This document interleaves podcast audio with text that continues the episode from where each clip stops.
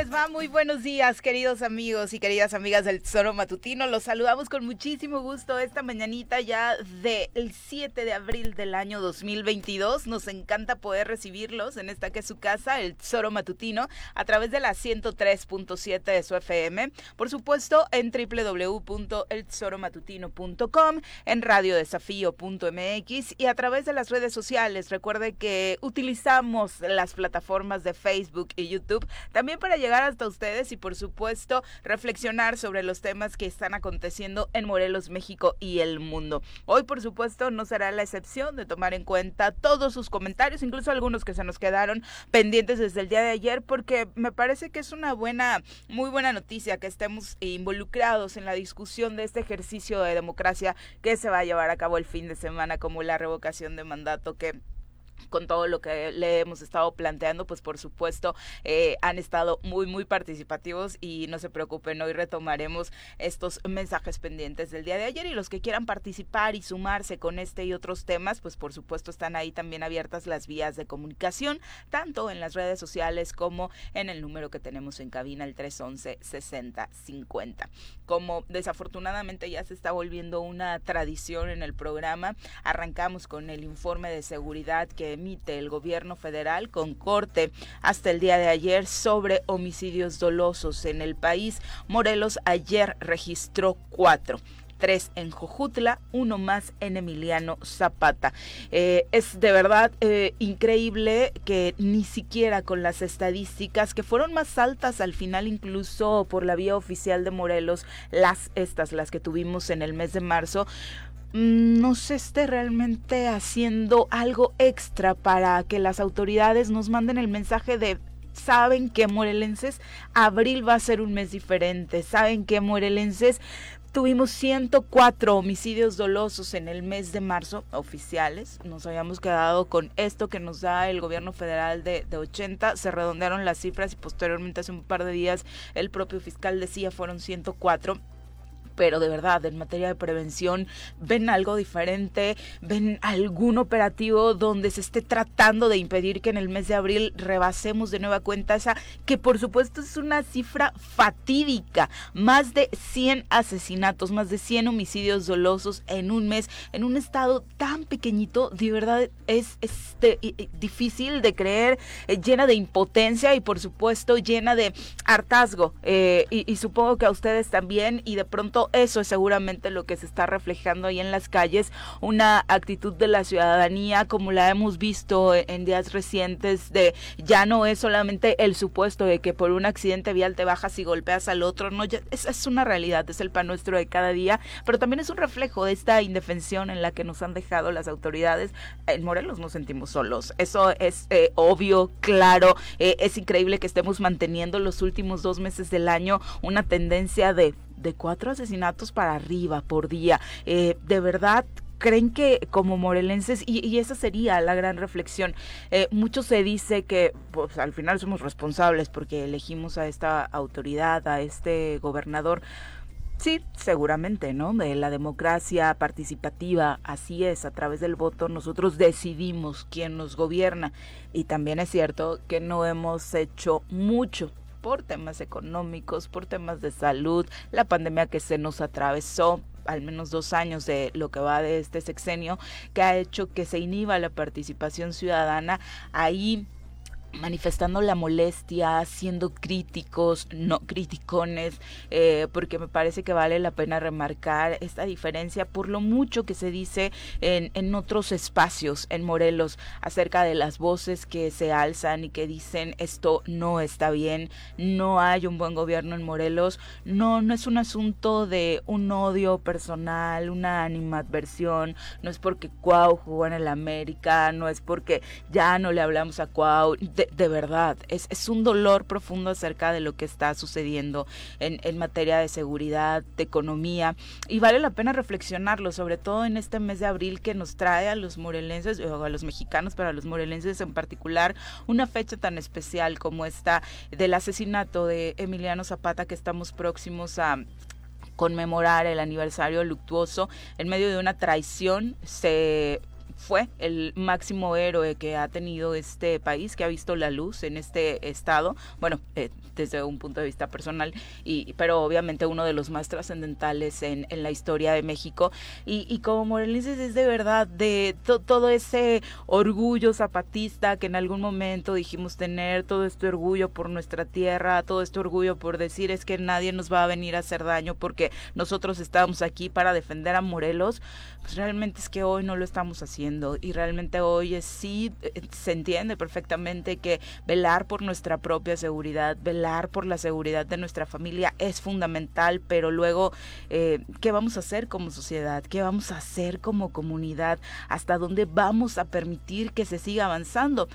En marzo fueron 104 homicidios dolosos. En abril, ¿cuántos van a ser? La tendencia, por supuesto, pinta para que vayamos a rebasar esta cifra tan solo en el cuarto mes del año.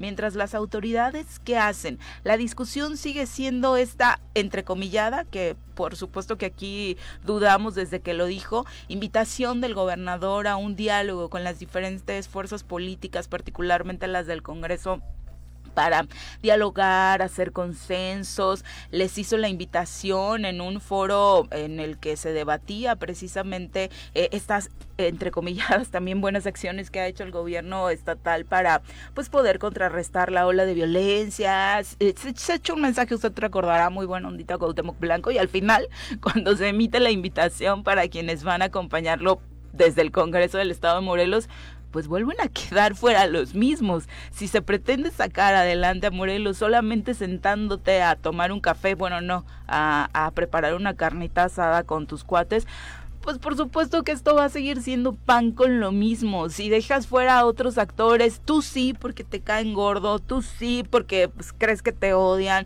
tú sí porque crees que le van a otro equipo y nunca les vas a caer bien. Y no es superficial lo del fútbol, de verdad creo que se piensa. Pues por supuesto que no vamos a, solucionar eh, los problemas que tiene, que tiene Morelos. Para salvar a Morelos nos necesitamos todos, nos necesitamos tomar de la mano. Y si no nos tomamos de la mano porque nos caemos mal, si nos sentamos en una mesa, para decir realmente cuál es el camino, encontrarlo juntos, porque esta situación, particularmente la de seguridad, no tiene vuelta atrás. Mañana le puede tocar a usted que nos escucha, mañana me puede tocar a mí, mañana incluso le puede tocar a uno de ellos mismos, por cualquier, a pesar de eh, los múltiples equipos de seguridad que tienen, porque la descomposición social en la que estamos viviendo, por supuesto, hace eso que nos pueda tocar a cualquiera y lo vamos a permitir de verdad que valdría la pena ya poner un alto a esta terrible situación que estamos viviendo en el país por supuesto pero en Morelos que es el primer espacio que nos toca que nos toca cuidar. Pero bueno así le decía el gobierno federal informa hasta ayer estos cuatro homicidios eh, dolosos en nuestra entidad un tema que por supuesto es alta altamente preocupante y aparte con las características que se han venido dando en, en, las, en los últimos días al menos en los últimos asesinatos que le hemos comentado acerca de ya incluso se vuelven a hacer estas apariciones de cadáveres con eh, pues los, los mensajes conocidos de la delincuencia organizada. ¿Qué fue lo que sucedió en Jojutla, donde el caso de ayer llama la atención con estos tres asesinatos? Dos hombres y una mujer fueron asesinados la noche de este martes dentro de una casa que estaba ubicada en la colonia Nicolás Bravo de ese municipio. El hallazgo, se, levantamiento y además terminó por realizarse prácticamente la madrugada del miércoles, por eso es que se inicia con este conteo hasta el día de ayer y de acuerdo con información eh, que se tiene por parte de la autoridad. Este asesinato fue eh, pues, realizado en una vivienda que se sitúa en la calle Manuel Doblado, en esta colonia que ya le mencionábamos de Jojutla. Enseguida, eh, pues fue encontrada una escena de verdad eh, terrible. los recibió en esa casa un adolescente de 14 años con una tremenda crisis nerviosa. Les informó que encontró a su madre sin vida, ensangrentada, que una persona desconocida incluso se había llevado, que esto es gravísimo, a una menor de 5 años. Enseguida, dentro de la propia casa se encontraba una escena terrible. Los policías encontraron sin vida a una mujer, la cual fue identificada como Juana N, de aproximadamente 30 años, con impactos de bala. Y en otras partes del inmueble encontraron los cadáveres de dos jóvenes de 18 y 25 años de edad, quienes estaban eh, con la mujer dentro de ese lugar, obviamente cuando pues llegaron a, acribillarlos. Es, es, una escena de terror, por supuesto, y mientras seguimos haciendo este recuento, que, que por supuesto no viene completa esta esta cifra porque justo anoche se reportaban ya otra vez por ahí de las 11, 12, otra otro asesinato, entonces por supuesto, por supuesto que la cifra va, va a ir creciendo. Y en el ámbito nacional, por supuesto, comentar de esta ya detención del asesino de Hugo Carvajal, un hombre, un chico de 15 años cuyo asesinato también provocó que se colapsara, desafortunadamente por eso nos enteramos, las vialidades en el, eh, la Ciudad de México. Ya ayer los padres de Hugo Carvajal, este menor de edad que fue asesinado en el Estado de México,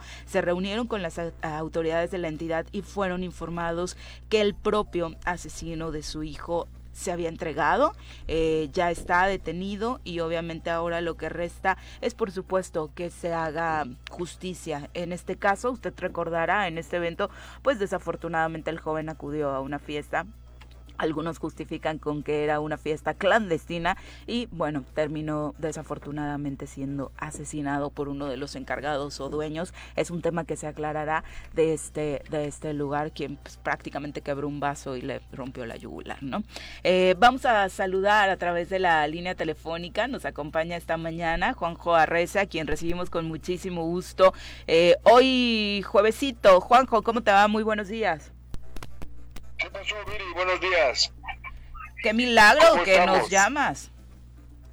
No, te estaba escuchando, te estaba escuchando y obviamente creo que amerita un poco la plática porque la situación que se está viviendo en Morelos es bastante crítica mm. y creo que hay que platicar con la gente, dirigirnos a las personas, a los ciudadanos, porque ante tanta apatía parece que nos gusta vivir así. Entonces, por eso me atreví a llamarte. Sí, y, eso es lo más grave, eh, Juanjo, que ya todas las mañanas platiquemos, que, que es obvio que lo hemos venido, esto no inició ayer, pero la forma en que ha incrementado la cifra de homicidios en este estado es realmente preocupante, pero preocupa aún más que ni siquiera nosotros como ciudadanos estemos traduciendo ese hartazgo y ese miedo en algún tipo de acción. Estamos totalmente paralizados. Por eso el otro día cuando intervine la última vez cuando estaba Jorge Mit, comenté lo mismo. A mí me parece que es extraño que estemos esperando la actuación de, de, por ejemplo, de, de, una persona que está en la Ciudad de México, que es el presidente de la República, sin que nosotros tomemos medidas, sin que nosotros hagamos algo para alertar en la Ciudad de México lo grave que se está viviendo aquí. Es chingón. No nos gusta el presidente, no queremos al presidente, somos anti-ANLO, pero sí queremos que venga él a Morelos y sea él el que nos salve, sea él el que... Si nosotros no le hemos mandado ninguna señal, es increíble la cantidad de muertes que está habiendo, la cantidad de violencia, la ayer, ayer antier le, escuchaba al señor este que habla de los robos de coches y todo esto, y es impresionante, o sea, ya no puedes dejar el coche en la calle, ya no puedes caminar, ya no puedes, o sea, vas brincando cadáveres, es, es una situación impresionante, y sin embargo, yo no concibo, no entiendo como los dos millones y pico de ciudadanos y de ciudadanas y ciudadanos moraleses no actuamos, no hay nadie. ¿Qué va a pasar en el 2024? Lo mismo. va, va a continuar la cosa igual. ¿Por qué? Porque no estamos queriendo cambiar. No hay nadie, no hay líderes, no hay gente responsable, no hay nadie que salga a la calle. ¿Dónde está el obispo? Bueno, siempre me meto con el obispo, cabrón. Pero es impresionante si hacemos un análisis de lo que ocurrió seis, en, en, el, en, los seis años de Graco y lo que ocurre ahorita, yo no entiendo al obispo. ¿Qué nos? ¿A qué, a qué vino? no entiendo. Y no entiendo a otros líderes, eh, pseudo líderes sociales que había. ¿Dónde están? Porque tampoco es como que sea obligación del obispo, Juanjo. Al final, o sea, también a mí me parece que si esa va a ser su actitud en todos los temas de no meterse y solamente enfocarse en los asuntos de su iglesia, hasta estaría, hasta estaría perfecto, ¿no? Que ahí se quede. Claro, pero ¿por qué entonces sí se metió, porque era el activista número uno contra todas las reformas que venían en favor de otras cosas que no le interesaban. ¿Por qué? Ahora nada. Ahora solo decir de vez en cuando ahí vamos a rezar. No, joder, yo creo que no. Si antes fue activista político, ahora debía de serlo igual. O si no, se tenía que haber mantenido al margen entonces.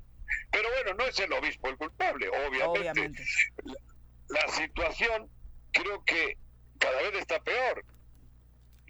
todas las mañanas que les escucho a ustedes es impresionante. No sé cuántos cientos de muertos van en lo que va de año. Y son gente morelense, es gente joven, es gente de acá, que, que si tienen vínculos, que si son narcos, que si no son narcos, eso pasa a ser secundario cuando tenemos que son seres humanos, vidas humanas, cabrón. Pero lo más patético, vuelvo a repetir, es de que la delincuencia, la inestabilidad, la situación económica cada vez está peor. Y sin embargo, repito, para mí tenemos que reaccionar. Si estamos en esta actitud aquí al 24, el 24 va a ganar el lateral izquierdo del Toluca. El lateral izquierdo del Toluca lo van a traer y va a ser el gobernador, cabrón. Pero sería ya momento de poner sobre la mesa el 24, Juanjo, porque de pronto creo que eso es lo que le hace daño tanto a la autoridad como a nosotros. Pensar en ya es insalvable lo de Cuau, ya que nos valgan estos dos años y vamos a pensar en el 24. Y en estos dos años se van a morir otras miles de personas para la tendencia que llevamos. Por eso, pero algunos están diciendo que el 24, que el 24 y el 24 va a ser igual. A eso me refiero yo también. Si no actuamos hoy, el 24 viene la misma historia. Los partidos políticos solo viven del cuento y ahora están cuenteándonos también. Eso es lo que quiero decir. Sí, y aparte con estas faramayas inventadas de vamos a hacer una mesa enorme en el World Trade Center, nos sentamos todos, nos sentimos los salvadores del mundo. Bueno, no, no, no nos sentamos todos, nos sentamos solo los que me caen bien y hacemos como que trabajamos y de pronto es de, ah, bueno, ya están intentando algo, nos dan a tole con el dedo y nos la volvemos a creer. Por eso te digo, una mesa, yo tengo un carpintero chingón, te hago las mesas que quieras. Pídele una muy grande, porque creo que su convocatoria ahora para estos supuestos diálogos para cambiar Morelos con las fuerzas políticas va a estar enorme. ¿Ah, sí? Pues eso es lo que se está diciendo, menos con los que le caen mal del Congreso, por ejemplo, ¿no? Pero entonces, pero entonces el 60% no va a estar, o el 70% le caemos mal el 70% o más, solo le caen bien los que cobran del gobierno, que son los que no dicen nada. Y me parece que también tendrían responsabilidad quienes se sienten en esa mesa sabiendo que no están todos incluidos, eh, Jonjo. O sea, creo que hay muchas personas cercanas al gobernador que saben que las cosas no se están haciendo bien y se está avalando con su presencia, no en este tipo de eventos, con otras decisiones y demás. Con, eso es típico. Es terrible. Eso es típico es típico, el, que cobra o el que es amigo va, porque así estamos hechos ya, la humanidad, o sea, nosotros estamos en, ¿cómo se dice? inversos en un egoísmo total. Claro que van a ir y van a estar y le van a besar la mano a algunos o algunas. ¿Pero por qué? Porque cobran o porque son aliados y porque están teniendo un beneficio económico todo se mueve ya por el beneficio económico. El egoísmo es, es, es, brutal. Por eso a mí me vale madre ya de que pongan mesas porque el resultado final va a seguir siendo el mismo. Solo van los que le adulan, solo van los que tienen un beneficio económico. ¿Cuántas veces hemos tenido amigos que venían a nuestra oficina a ver si podíamos ayudar para que te tuviesen chamba? ¿Cuántos? Te puedo nombrar varios. Había unos que venden esos espectaculares en la autopista que no los sacaba de mi oficina nunca, cabrón. Un par de hermanos güeritos. Sí, lo recuerdo. Sí, y a puta, tienen ya la chamba y ya valió madre. Bueno, en fin, es otro tema. ¿Para qué me meto en pedos? No, pero sí están en la lista de las 10 empresas, ahora sí que en el top 10 de las empresas más beneficiadas en el sexenio, esos que dices, ¿no? Es, es eso, es eso. Hay un, hay, hay, ¿dónde están todos? Lo mismo que nosotros como empresas de comunicación. Nosotros somos cómplices de lo que se está viviendo. A mí me parece que somos cómplices de lo que se... De, cada muerto que vemos algo tenemos que ver por nuestro silencio, algo tenemos que ver porque no estamos haciendo la labor de informar como debe de ser creo yo. O incluso algunos haciendo negocio con eso, ¿no? Que eso es otro gran tema. Y, y sí son los medios, Juanjo, pero al final, ok, los medios, eh, hay una gran responsabilidad ética y social, pero al final es iniciativa privada. También hay que hablar de las otras, eh, eh, los otros políticos, las y los otros políticos, que si bien no son del partido de Cuau, sí están avalando con esta cercanía todo lo que está sucediendo y ellos sí fueron votados, ellos sí tienen una responsabilidad más allá de la ética ah, con, con los morelenses y están solamente votándole todo a favor a este hombre. Eso, también en alguna ocasión hemos comentado eso. Mi ideología, mi ideología, o la nuestra, la, la que tiene, la que siente ideología, la persona que, que tiene una, claro qué quiere para la sociedad y la vida, no, no, vive del partido, no vive porque le indique el partido algo, vive por lo que su ideología le dice, por lo que su corazón le indica.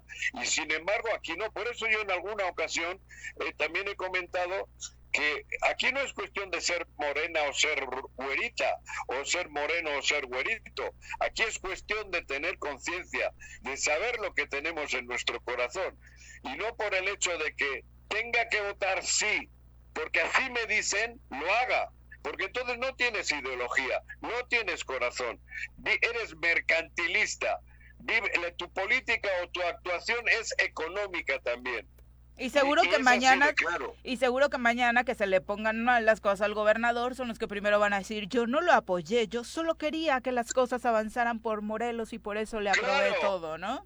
Porque ya tienen el discurso armadísimo, porque ya lo hemos escuchado en otras ocasiones. Sí, sí, pero, pero, pero los que hemos mamado, los que hemos trabajado, los que nos ha tocado combatir desde la trinchera de la izquierda, sabemos que eso no es así. Sabemos que eso es oportunismo político, sin duda alguna. Porque no hay gente, hay gente que, que no necesita, bueno, ¿cómo se llamaba? El Me, Megis o el Mijis. El Mijis, el Mijis, el Mijis.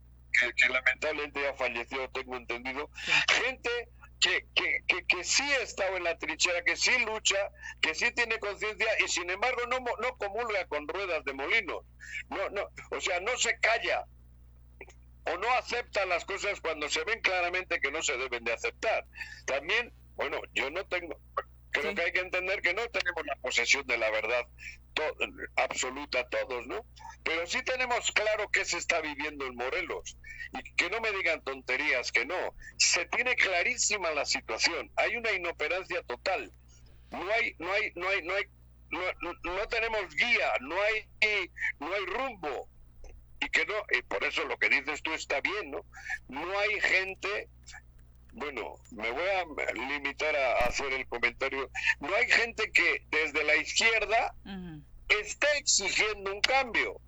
Es que no la hay, o sea, no te vas a meter en ningún problema porque no la hay. No tendrían forma de desmentirte porque no hay ninguna voz de la izquierda que esté alzándose hoy para defender a Morelos.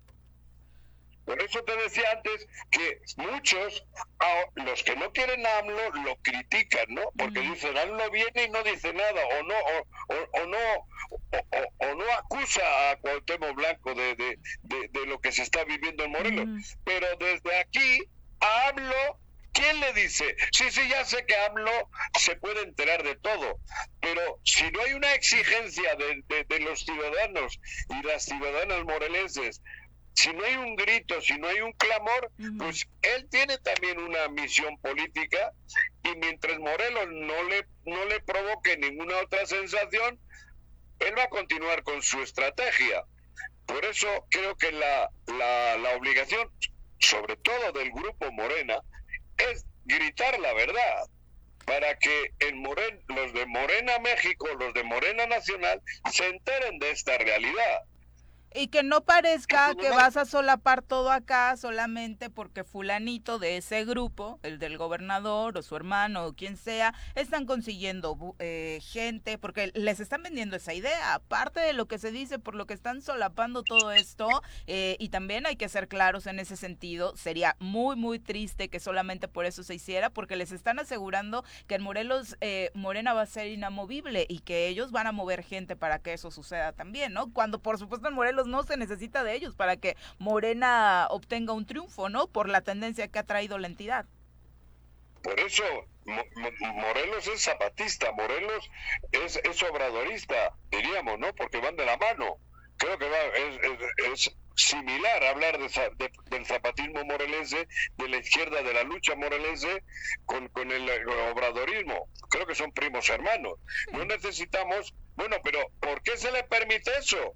¿Por qué los de aquí? Ah, sabemos que Ulises es un tipo de derechas, sabemos que solo que, es el hermano, cabrón. Ultraderecha, ¿no? El, el partido era de ultraderecha ultraderecha y, y, sabemos que es el hermano, que él no tiene nada que ver con el gobierno, que él no tiene nada que ver con la política de Morelos, que él no tiene que, nada que ver con la historia de Morelos, del estado de Morelos. Y sin embargo, desde la izquierda estamos aceptando de que un individuo que nada tiene que ver con los sentimientos de Morelos ni con la izquierda de Morelos sea el, líder, el, el, que les esté diciendo que él va a ser el salvador. Definitivamente, o sea, pero, eso es con dos dedos de frente, Juanjo, que la gente lo sabe, lo palpa y ahí arriba, por supuesto, tendrían que tenerlo muchísimo más claro y eso es lo más indignante, que una obviedad no pueda ni para nosotros como ciudadanos ni para otros que deciden, pues tener claro cuál es el final.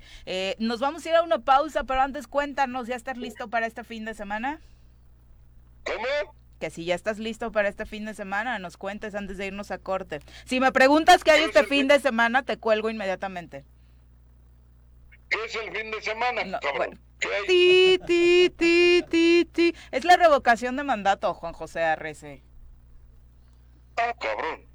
Yo tengo bastante problemas. Uno vive, vive en otro mundo este señor, no ah, bueno. Sigue cuidando tus gallinas, Juan José. Yo no necesito, yo quiero la 4T, yo quiero que Andrés Manuel continúe, por supuesto, pero no necesito hacer rollo, yo lo tengo claro para mí. Pues Andrés Manuel le está diciendo a todos los que piensan como tú que sí vayan y refrenden eso en la consulta, ¿eh? Ah, no, está bien y tienen que ir, me parece bien, iremos, eso está bien, pero pero más me preocupa todas las noticias que vas dando tú. yo tengo claro que Andrés Manuel va a seguir, yo tengo claro que la mayoría de la gente quiere, y, iremos a la urna a refrendar, pero sin duda alguna que más preocupación, más molestia, más dolor me, me produce lo que se vive en Morelos.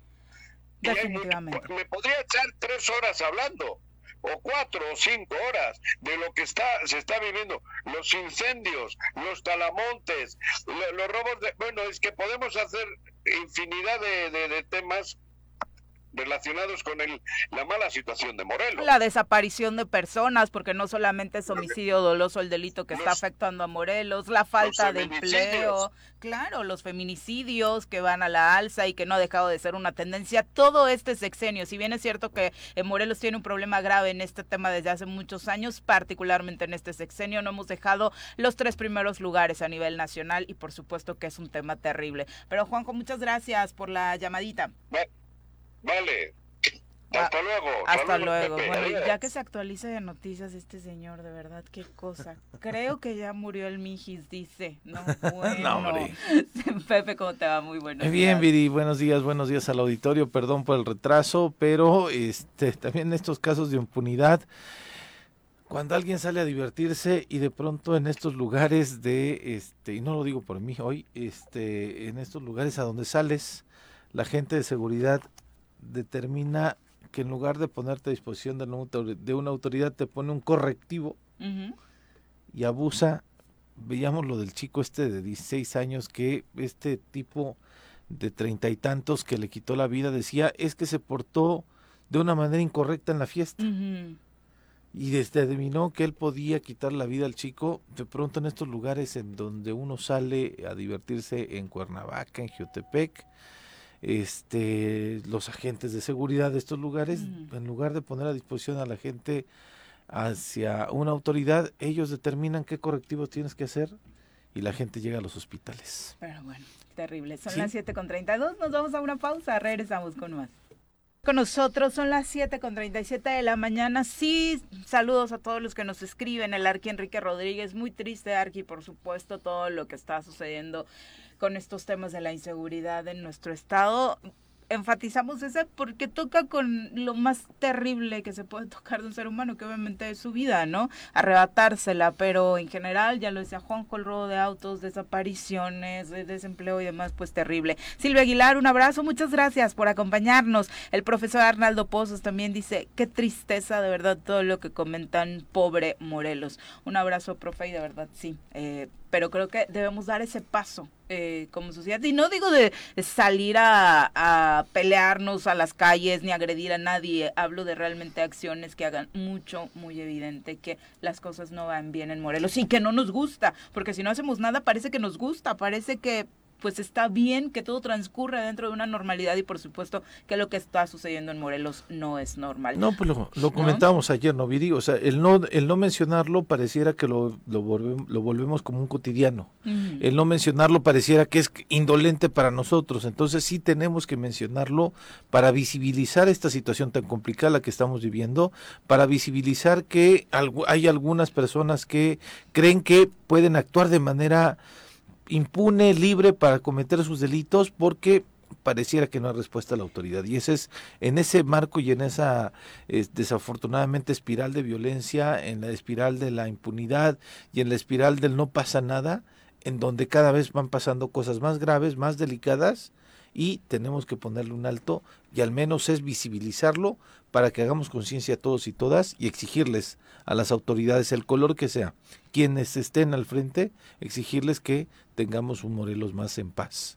Shorugi, también un abrazo para ti. Dice saludos a todos, felicidades por su regreso a la radio. Apenas nos vas encontrando, Shor, ya llevamos un ratote, pero muchas gracias por encontrarnos, por sintonizarnos en FM y por supuesto por habernos, supongo, dado que he visto tus comentarios también por acá de forma frecuente, estarnos viendo a través de las redes sociales también. Vamos ahora a saludar a nuestro compañero Omar Ocampo. Omar, ¿cómo te va? Muy buenos días. Hola Viri, Pepe, muy buenos días. Eh, un saludo. El presidente Andrés Manuel López Obrador visitará Cuernavaca a finales de mayo para inaugurar el edificio principal de la Universidad Autónoma del Estado de Morelos, el cual fue reconstruido por el gobierno federal tras los daños que tuvo por el sismo.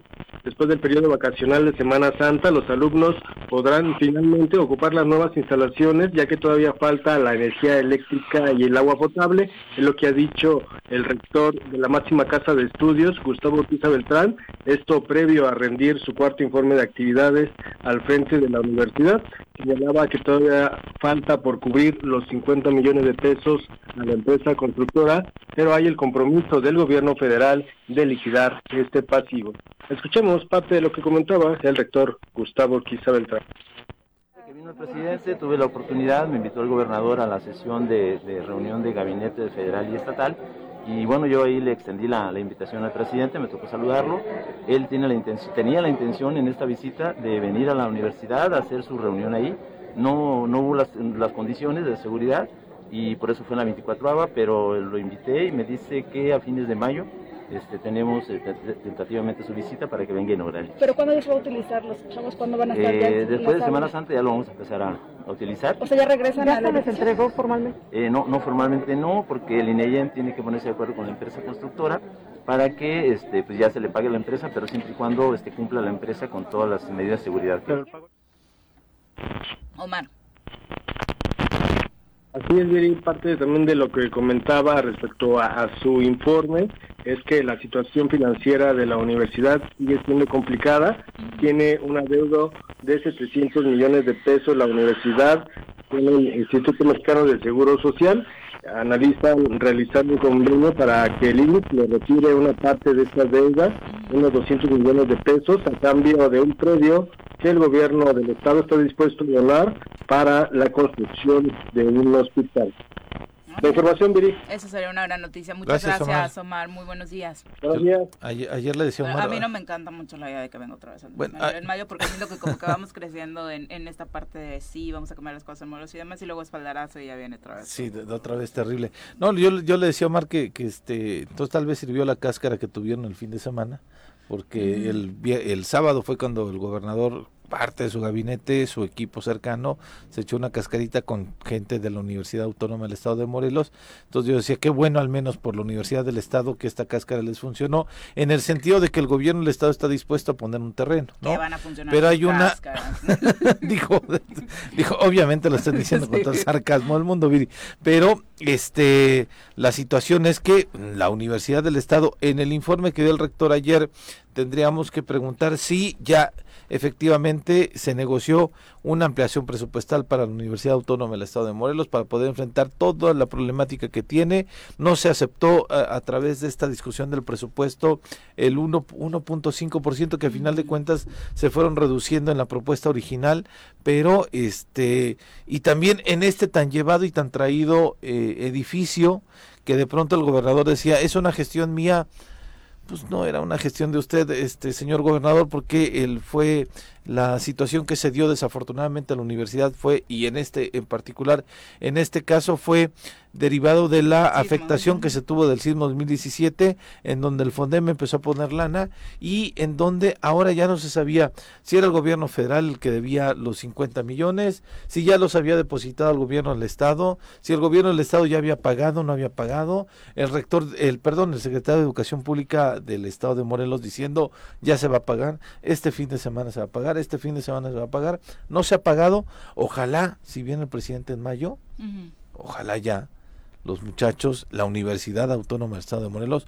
pueda tener en todas sus condiciones este edificio que además quedó bonito, pero que como no se ha pagado completamente, pues hay todavía algunas situaciones que no están complementadas en, su totalidad y por ello los chicos incluso pues todo el mundo lo sabemos, irrumpieron y tomaron el, el edificio porque decían, ya, esto es de nosotros y no puede estar echándose a perder sin que nosotros lo, este, lo estemos ocupando. Que desafortunadamente fue a raíz del sismo que se dio esta reestructuración en la UAM, pero de verdad si usted ha tenido la oportunidad de visitarla, de darse una vueltecita por ahí, de pronto algún evento eh, o demás, la verdad es que la cara le ha cambiado. Eh, sí se nota una universidad que poco a poco va cambiando, que obviamente no hay que hacerlo en su totalidad por la infraestructura bellísima que tenía particularmente en su arquitectura, pero eh, la verdad es que sí, la dignidad con la que se debe recibir a los estudiantes en la máxima casa de estudios debe transitar por ahí, en una preocupación real, tanto del gobierno estatal como del federal. Y no nos referimos solamente a que pongan dinero para terminar de pagar un edificio, sino que pongan dinero para que los académicos no estén el fin de año más preocupados por si les llegan sus pagos que por eh, entregar buenas calificaciones, que ellos por supuesto han estado actuando con todo el profesionalismo los últimos años, a pesar de esta crisis económica en la que ha estado sumida la universidad. Y eso, por supuesto, hace una diferencia muy grande entre lo que creo se percibe socialmente acerca de los estudiantes de la academia contra, por ejemplo, los políticos, que a veces dicen, no nos gusta tener una imagen tan desgastada, por Dios, ahí hay gente rifándosela a veces, eh, pues con todas estas vicisitudes económicas que la propia crisis de la universidad les ha presentado. Pero sí, ojalá que en mayo no solo, ven, no solo venga Andrés Manuel a dar un espaldarazo, ¿no? sino que venga realmente a poner muy clara cuál va a ser la vía para solucionar estos problemas que tiene la universidad. Pero bueno, Vamos a pasar a, otros temas, a entrevista telefónica. Ya nos acompaña en la línea el diputado local Agustín Alonso, a quien saludamos con muchísimo gusto esta mañana para hablar particularmente de esto que le hemos, eh, estos asuntos que le hemos venido platicando en el inicio del programa. Diputado, ¿cómo te va? Muy buenos días. Hola Viri, muy buenos días. Con gusto quiero saludarles y platicar con ustedes. Siempre me han permitido y abierto el micrófono. Muchas gracias eh, por la comunicación, diputado, sobre todo para conocer qué, qué está sucediendo. De pronto muchos se animaron eh, cuando escucharon un discurso del gobernador llamando al diálogo, diciendo que ahora sí los morelenses debemos estar unidos, que eh, invitaba incluso a otros actores políticos a sentarse y realmente trabajar por Morelos, que es muy repetitivo esto de trabajar por Morelos, no sé realmente ya qué significa para él, pero llega la hora de lanzar la invitación y no están incluidos todos los que deberían estar en una mesa donde se tomen decisiones a favor de Morelos?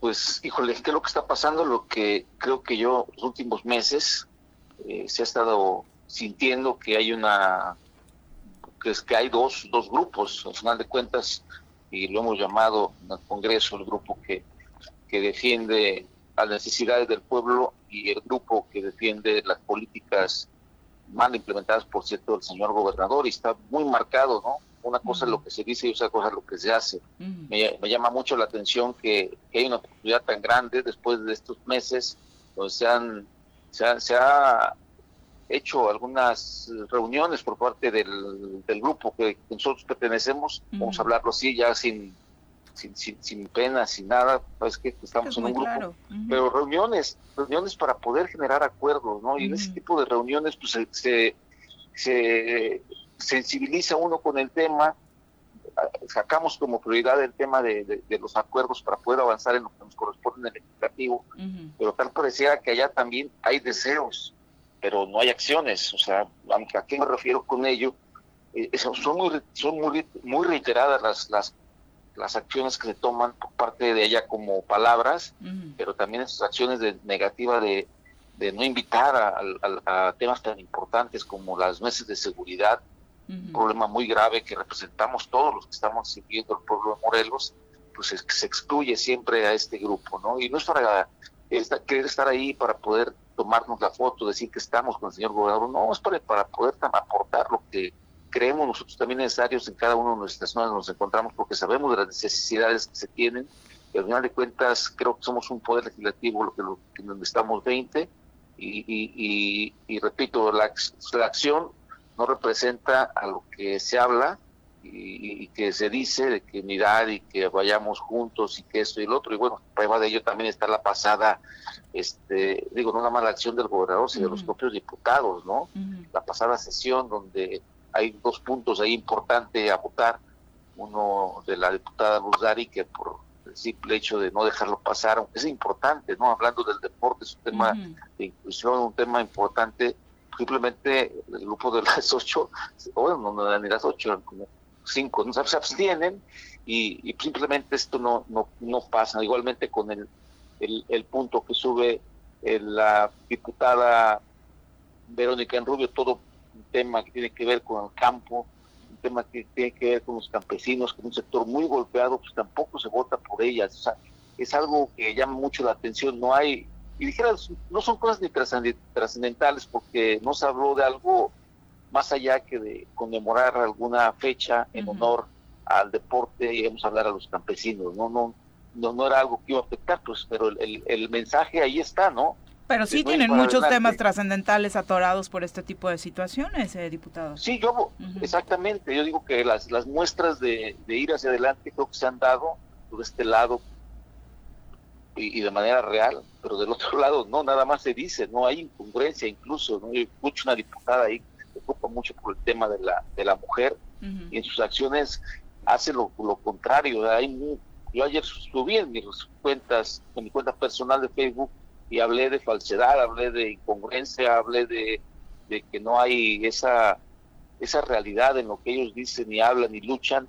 Eh, incluso dije ¿no? que deberían de adoptar un poco de, idealismo, del obradorismo, pero cosas así, ¿no? En fin, eh, Obrador por, por una parte llamando al, propio prismo y al, y al panismo a votar con conciencia el tema de la reforma eléctrica, no dejarse guiar por, por el tema de, los patrones y aquí en Morelos se hace lo contrario también. En fin, digo, hay cosas que dan lástima en el tema que representamos. Yo, yo, yo pensé que ser diputado de verdad eh, esto iba a traer cosas muy buenas para Morelos, pero si seguimos de esta manera, sirviendo a quien no debemos de servir, que, que al final de cuentas debemos de servirle al pueblo, no a un patrón o a un ejecutivo, esto va a seguir así como estamos, ¿no? Sigue siendo ese el problema más grave, diputado, porque de pronto al inicio de este nuevo periodo parecía que las cosas cambiaban y que incluso desde el otro grupo se manifestaba la disposición para pues transitar ya con trabajo efectivo a favor de, Morelos y con esas decisiones que están ahí pendientes, como decíamos en el Congreso. Yo creo que es, eso es, y, tú en tu pregunta, en el inicio de la entrevista, creo que esa, esa fue la parte eh, que a ti te obligó a preguntarme el tema de, la inclusión del gobernador o no inclusión, y está muy está muy marcado, ¿no? Hay con, hay, hay con quienes el gobernador quiere trabajar, aunque sabe que trabajando con, con cinco, ocho diputados y diputadas no avanza, pero tal pareciera que lo que les conviene pues es no avanzar, ¿no? Y está muy marcado, digo, también ellas están muy marcadas de que no quieren trabajar, no quieren, bueno, ni siquiera asisten a las, a las, este, a las sesiones. Eso está peor tantito cuántas veces no esta esta sesión se, se tuvo que suspender por falta de quórum. Y bueno hay, hay cuestiones hay dictámenes que teníamos que sacar de, de, urgencia y aún así les no les importó no les importó y, y, ahí está la prueba pues no y efectivamente está muy marcado. Hay diputadas que hoy obedecen a los intereses del ejecutivo sin importar el, el, interés del pueblo de Morelos. Diputado, normalmente este en el Congreso el cambio de dirección eh, o de los titulares de los órganos de dirección del Congreso cambian cada año. Incluso algunos, algunos, no todos, grupos parlamentarios también en sus estatutos o en su dinámica cotidiana cambian cada año. Estamos casi a la mitad del primer año de, de este legislativo. ¿Tú crees que tendremos que esperar otros seis meses hasta que se vayan a recomponer estos espacios eh, de dirección del Congreso e incluso de los grupos parlamentarios para poder avanzar? ¿O ves que posiblemente, yo no lo veo así, pero que en algún tiempo de un mes, dos meses, la situación del Congreso pueda cambiar? Híjole, eh, te, te, te, saludo primero, es un tema de análisis, pero tampoco hay que ser tan, tan, tan brillante para poder tener un, un vaya un resultado en una pregunta como la que estás haciendo. Yo lo veo difícil difícil porque porque insisto tal pareciera que se está jugando a no sacar las cosas eh, más allá de quien esté representando un grupo parlamentario o, una propia fracción usted te repito que, que, tal pareciera que se dice no, pareciera eh, se dice una cosa y se hace otra yo en particular me he dado la tarea de platicar con diputadas, ¿no? De algunas fracciones y esto, y, decir, oye, ¿cómo ven? Así, vamos para acá, vamos para allá, y sí, sí, sí, a todo dar, y a la mera hora, pues, cuando realmente tenemos que ver una voluntad política o un mensaje, ¿no? Porque esto también es de mensajes, este, pues, es totalmente distinto. Eh, híjole, yo, no sé, estamos, no estamos en el sexto mes, ya quisiéramos entrar al octavo. Ni en sexto de primaria para poner pretextos de ese tipo, diputado, para no ir a clases cuando sabes que te van a pedir la tarea, por Dios. Sí, no, y priorizar cosas en el Congreso, de verdad, a mí me da tanta tristeza en el tema que a mí me corresponde de la Comisión de Hacienda, ¿no? Cuando, híjole, estamos sesionando en una, en una importante eh, determinación, teníamos cinco puntos a tratar, pero bueno, uno de los más importantes políticamente hablando, porque no había término el tema de Unidos por Morelos, ¿no? que, tanto se cuestionó y tanto se criticó y que tanto fue de... Y que aparte te cuestionan a ti.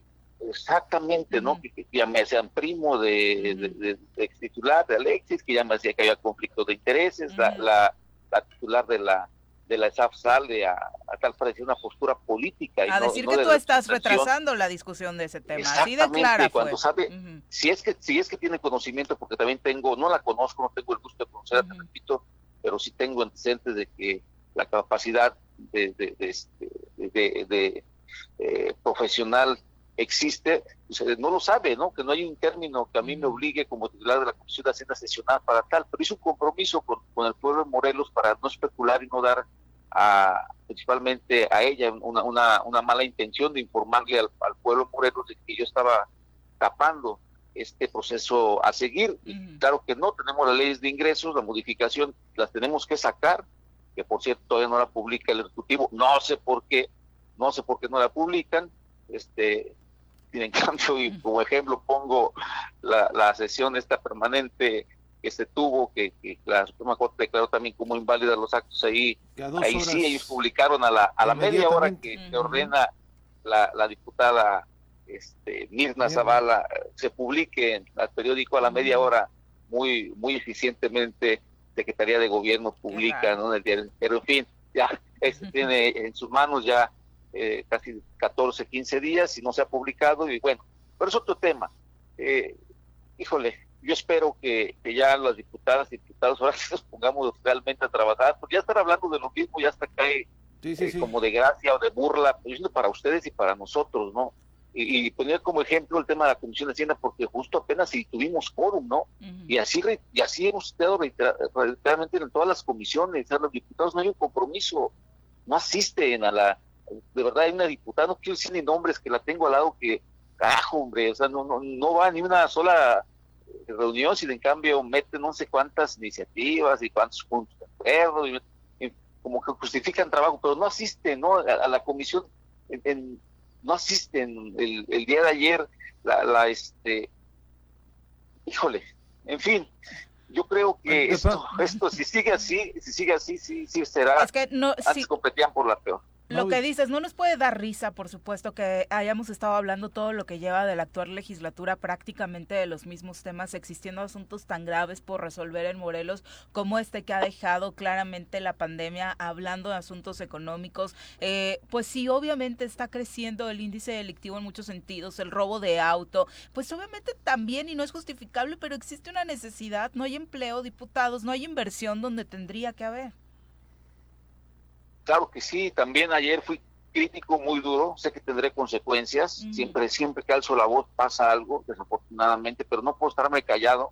Sí, hay quienes sí se han quedado callados y ellos sabrán sus razones, sus, yo, yo, no lo, yo no lo voy a hacer, yo no lo voy a hacer y ayer lo dije, ¿no? O sea, no es posible que en un, en un, en un estado de Morelos donde han ejercido más de 110 mil millones de pesos no puedas ver absolutamente nada en beneficio del pueblo de Morelos, ¿no? Y ponía como ejemplo, carajo, una unidad deportiva. ¿Qué tiene que ver una unidad deportiva? Pues el rescate de jóvenes, la, inclusión de jóvenes a, otras actividades distintas a lo que hoy está haciendo el joven. ¿no? Eh, este, no, no, no puede ser que no pueda ser, no hay una construcción de una escuela nueva, de una primaria, secundaria, preparatoria nueva. Eh, las carreteras están hechas pedazos, principalmente los, los, este, los tramos estatales, que son las mayorías. Este, no hay una sola inversión, no hay, no hay, no hay un, no hay un mensaje al inversionista que pudiera Morelos a sin en cambio la inseguridad está cerrando este, negocios, está, estamos en, los meses más sangrientos en la historia de Morelos, en fin, hay tantas cosas que están pasando y, tal pareciera que, no les importa, ¿no? Una cosa también, y es verdad, ¿no? Ayer una de la voluntad, las cosas de querer hacer algo distinto por, por, por ti mismo, ¿no? Se refleja, ¿no? En un negocio, si tú le echas ganas, pues va a reflejar tu esfuerzo, tu dedicación, ¿no? En un tema de tu cuerpo, si quieres hacer ejercicio, va a reflejar el tema de la dedicación y el empeño que le pongas. Y si quieres hacer las cosas bien por Morelos, pues se va a reflejar cuando le pones todas las ganas. Si no le pones ganas y te vale M lo que lo que pase en Morelos, estas son las consecuencias. No hay absolutamente nada que ofrecer, que decir, que presumir más que lamentables números, llámese inseguridad, llámese en, generación de empleos, llámese en obras, infraestructura, llámese salud, llámese todo. No hay nada, no hay nada que pudiéramos nosotros decir, mira, Morelos es ejemplo eh, eh, nacional en esto. Bueno, Salvo esfuerzos individuales, por supuesto, donde hay morelenses que destacan de forma individual con esfuerzos personales, familiares y demás. Fuera de eso, la verdad es que hace muchos años que en Morelos no hablamos de algo de algo positivo. Tal vez estemos mejorando nuestra técnica en carnita asada con lo mucho que se invierte en ese tema.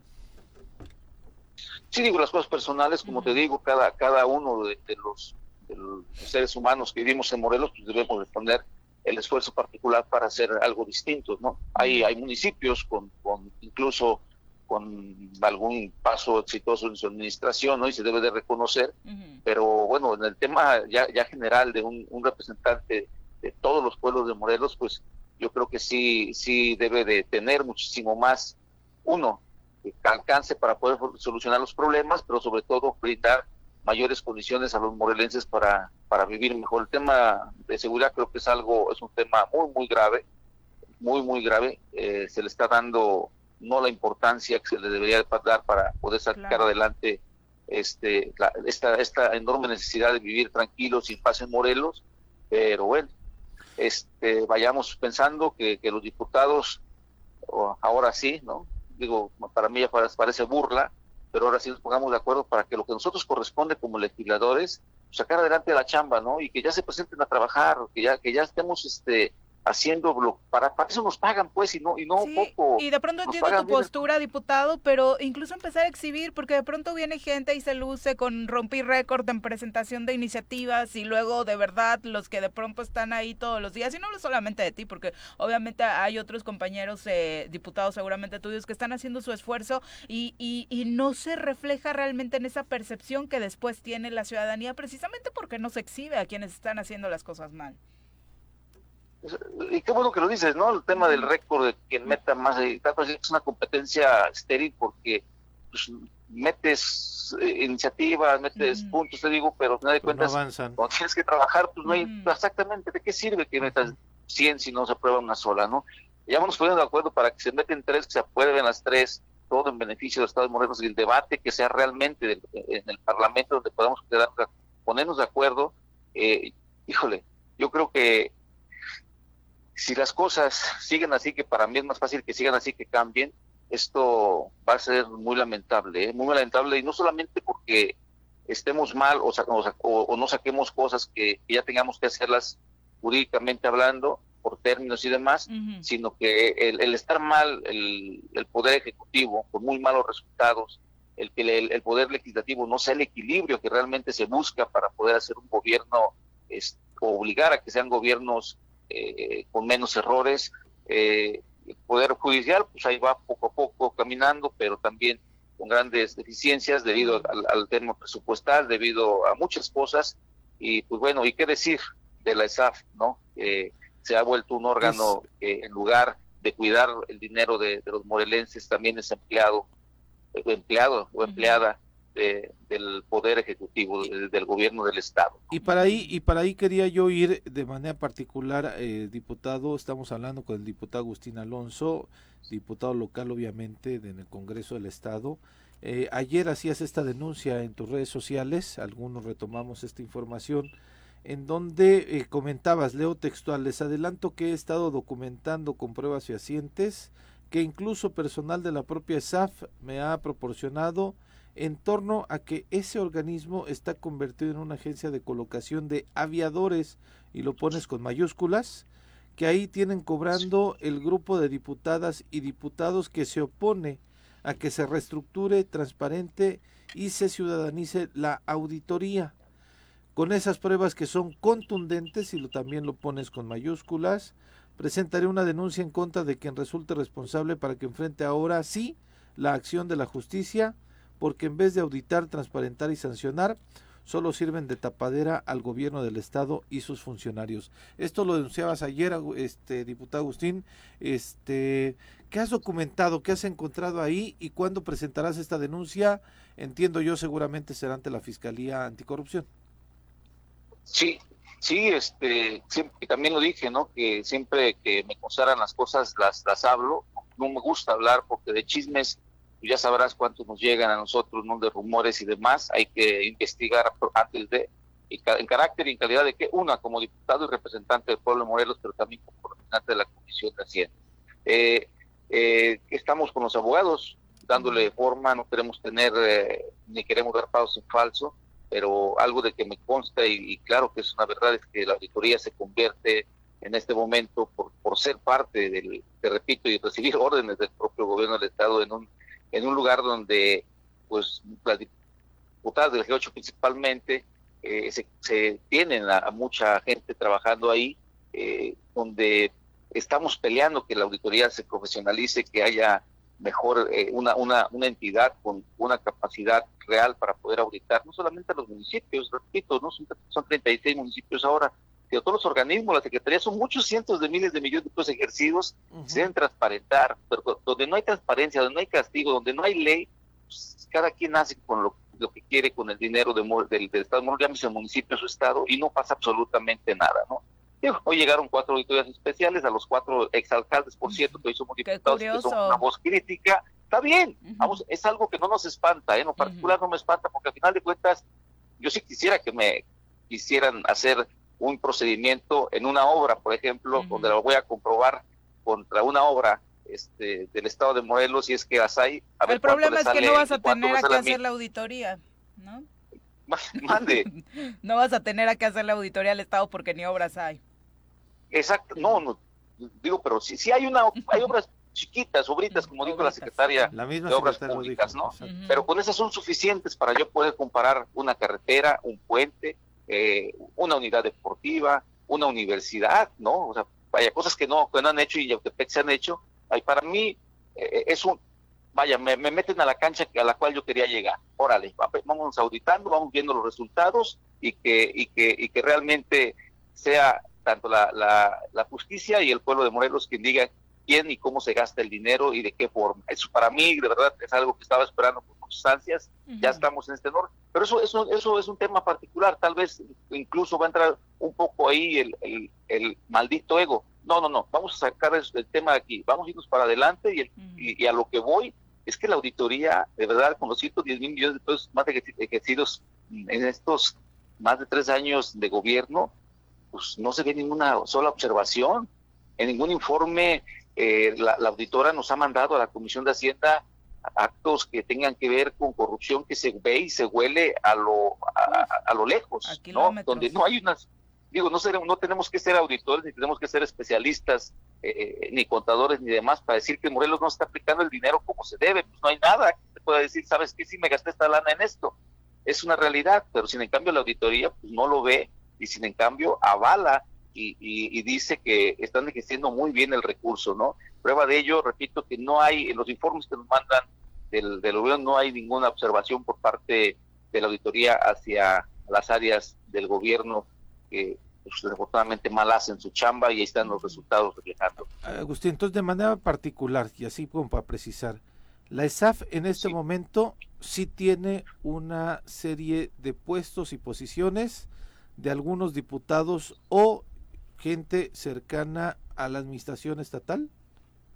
Sí, por supuesto, por supuesto, por supuesto que lo hay y, estamos hablando un buen número de, trabajadores y digo, no hay problema que los hubiera. Pero ¿qué ha sucedido todo el sexenio, no? No, no se descubre en esta legislatura.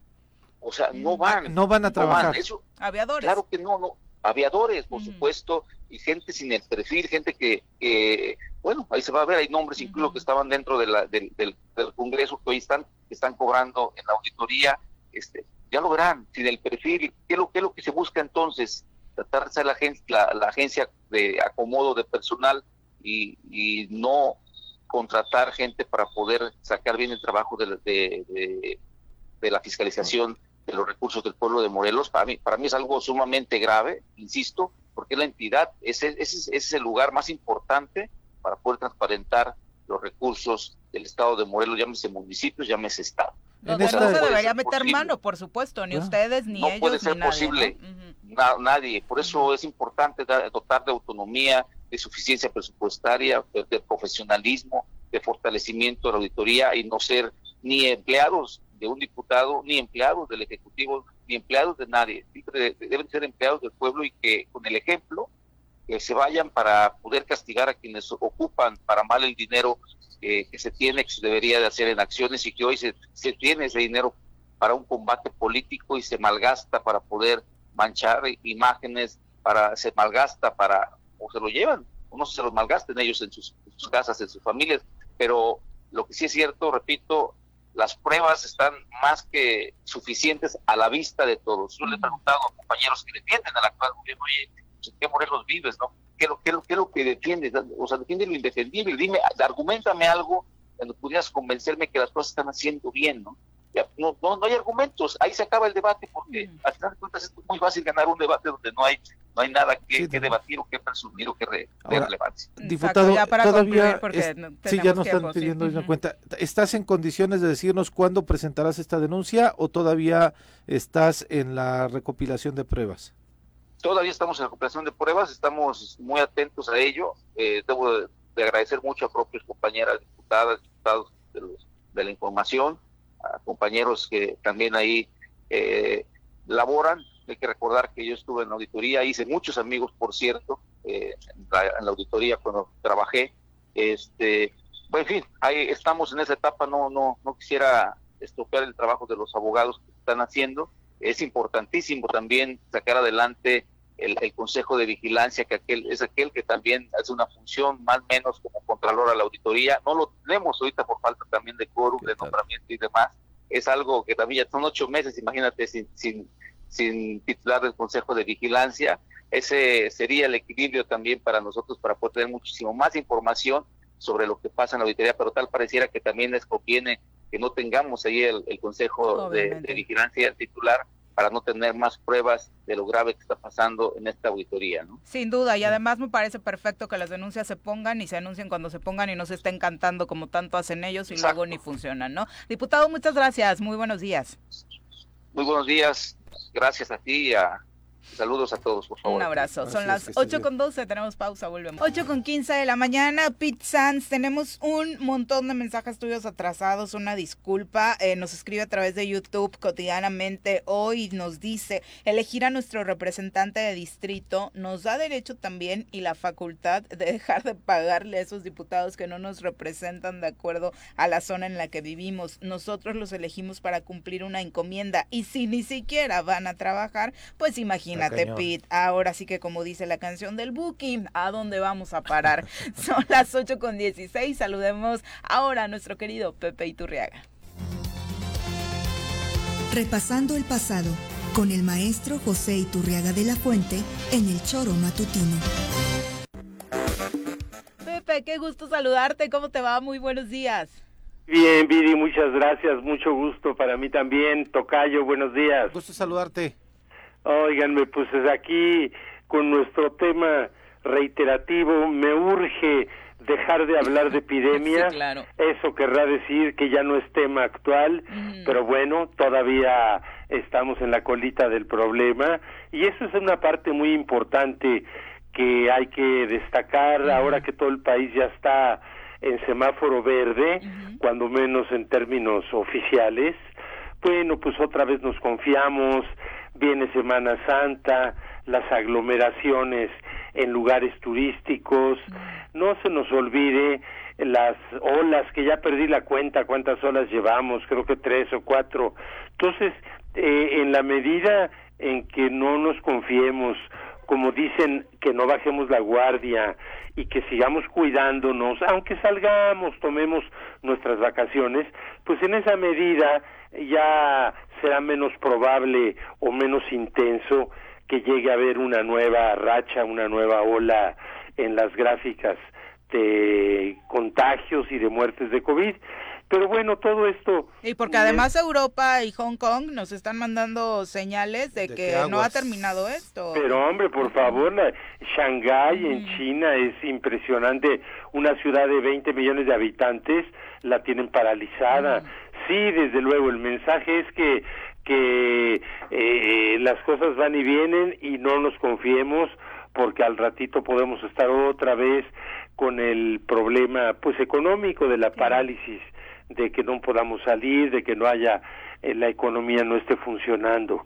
Pero todo esto también tiene que ver con eh, dos temas que de alguna forma están interrelacionados, el de las fake news o noticias falsas y lo que tanto hemos hablado de, de los antivacunas.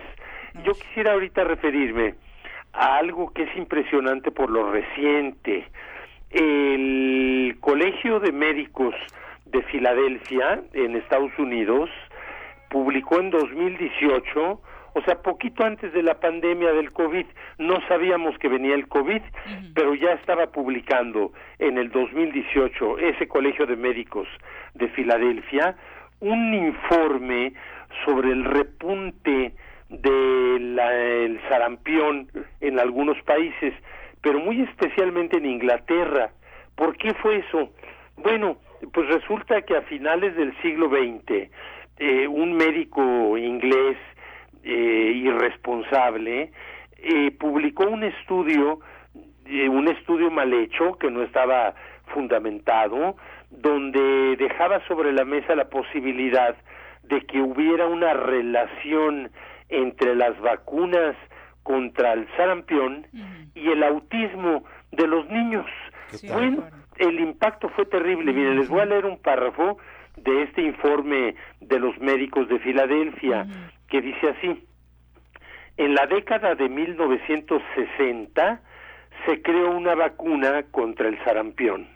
Los programas de vacunación contribuyeron a disminuir radicalmente en todo el mundo los casos.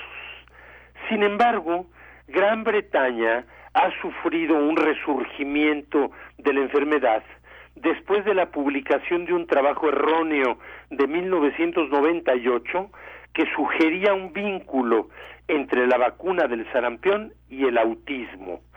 Aunque el trabajo ya fue retirado y se revocó la licencia del autor para practicar la medicina en Gran Bretaña, los niveles de vacunación en ese país no han regresado al nivel que tenían antes de publicar el trabajo. Y a su vez, los casos de sarampión han aumentado en Gran Bretaña más de 10 veces la cantidad reportada una década antes.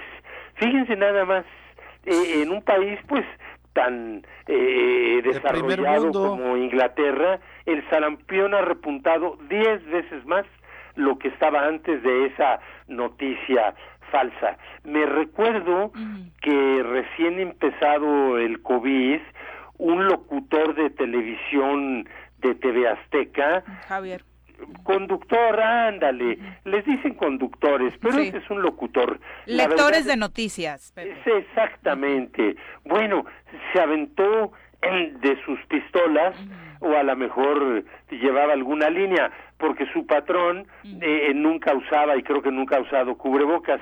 Lo cierto es que eh, se lanzó a decir en, al aire en televisión que no, que era todo una exageración, que eran fake news, que, que, que la cosa no era tan dramática, no sé cuánto. Bueno, incluso intervino la Secretaría de Gobernación con entonces la señora Sánchez Cordero al frente, eh, llamándole la atención, haciéndole ver que podía ser un delito, que incluso ameritaba cárcel, en fin, eh, se armó todo un asunto y el amigo este se cayó la boca.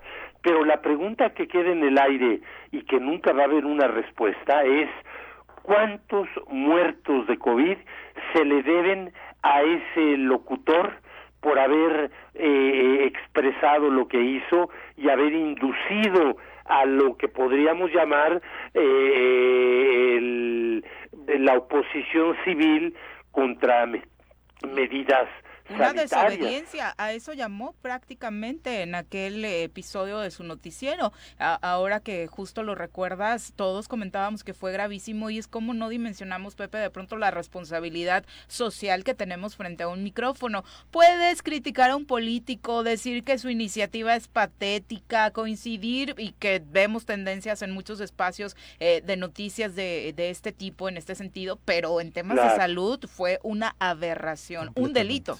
Absolutamente, sí, ahí eh, eh, podía haber sido mucho más duro realmente la reacción del gobierno, pero bueno, entiendo que no es fácil eh, de pronto querer meter a la cárcel a un periodista, aunque fue criminal lo que hizo este fulano. Entonces, bueno, todo esto tiene que ver porque recordando lo de la vacuna del sarampión y el autismo, es muy fácil abrir la boca, meter la pata y causar muertes, aunque no haya sido tu intención, lo de menos es la intención cuando el resultado son cantidad de muertes por una irresponsabilidad. Sin duda, y parecen muchos de estos relatos que nos has contado, Pepe, en los capítulos de tu libro, como pues son fechas muy, muy lejanas, pero se parecen tanto a lo que vivimos en esta pandemia que resulta increíble pensar que como humanidad pues no hemos evolucionado tanto. ayer, perdón que, lo, lo, lo, ponga a colación, pero ayer yo tuve una reunión con algunas personas y un chavo de 30 años todavía cuestionaba el tema de que el virus existe o no existe. Y me recordaba esos números en donde nos decían que justamente la generación de los 30 años es la generación que menos ha acudido a vacunarse en nuestro estado de Morelos para prevenir justamente el COVID. Qué interesante, es, es, eso es algo que habla de, de nuevas corrientes y algo que eh, es muy delicado y eh, muy eh, complicado de manejar continuo, pero que pues no quiero dejar de decirlo, es que toda esta corriente tiene que ver con una mm, tendencia eh, que se vincula a otros temas, por ejemplo, a lo que le llaman eh, eh, la, la, comida verde, lo orgánico, incluso hasta lo vegano, es decir, toda una actitud de, de deseos de ser muy natural, que eso me parece bien y yo soy absolutamente a favor de lo verde, de lo orgánico, aunque no lo hago todos los días porque es más caro lo orgánico y lo verde que lo Perdón, pero hay algunos animalitos, Pepe, que... Oh, sí. son deliciosos. pero, pero lo que quiero decir es que mucha gente que está en esta onda y que de veras admiro de lo verde, lo orgánico, lo natural, eso los lleva equivocadamente a creer que también lo natural en el término de la vacunación, pues es que la no vacuna, no, la natural, lo natural es que el cuerpo reaccione y tal y tal. No, no es cierto. La vacuna es el resultado de un desarrollo tecnológico, científico de, de siglos ya, cuando menos de más de un siglo, de una evolución muy, muy, muy importante de la ciencia universal. Entonces, efectivamente, no hay que ser irresponsables y abrir los ojos. Sí, el otro también es el pensamiento mágico, ¿no? De pensar que, solamente el pensamiento positivo o alguna deidad, pues nos va a ayudar a salir de esto y respetando todas las posiciones religiosas, místicas y demás, pues la verdad es que la vacuna sí da una gran ayudadita. Y, Pero claro, fíjate que yo tenía una amiga pintora, fue muy relevante pintora, eh, Silvia Pardo, murió hace, hace unos 20 años, quizás un poco más, era muy amiga mía Silvia Pardo, y ella estaba metida en este rollo de la Christian Science, o sea, la ciencia cristiana, que es una especie de secta de todo esto. Y, y bueno, ella jamás tomaba ni una aspirina, ya no digas antibióticos, ni nada de eso. Este era, era eh, muy sana y no tomaba nada. Pero era muy sana hasta que se murió, porque quién sabe qué le dio de una infección, no tomó antibióticos justamente esperando la reacción del cuerpo y la ayuda divina, pues no, este, no le llegó ni la ayuda ni la reacción del cuerpo y se murió. Bien joven tendría cincuenta y pico de años, pero sí, este, la, la, no hay que desdeñar la ciencia, aunque estemos muy inclinados también a otras corrientes más espirituales. Sí, claro, como aquella anécdota famosa del hombre que se está ahogando, pasan 20 barcos a rescatarlo y dijo, no, hasta que venga Dios, porque él me prometió, ¿no? Y es como de, pues, eh, existe la posibilidad de que te haya mandado esos 20, ¿no? Pero bueno, Pepe, muchas gracias. Gracias a ustedes, muy buen día, hasta luego. Hasta luego, bueno. Oye, Viri, vino, vamos a cortar. ah, no, ah, vino el, gobern el gobierno, el presidente de la República vino que hace dos semanas, mañana se cumplen dos o tres. Dos, ¿no? Dos, ¿no? Aproximadamente.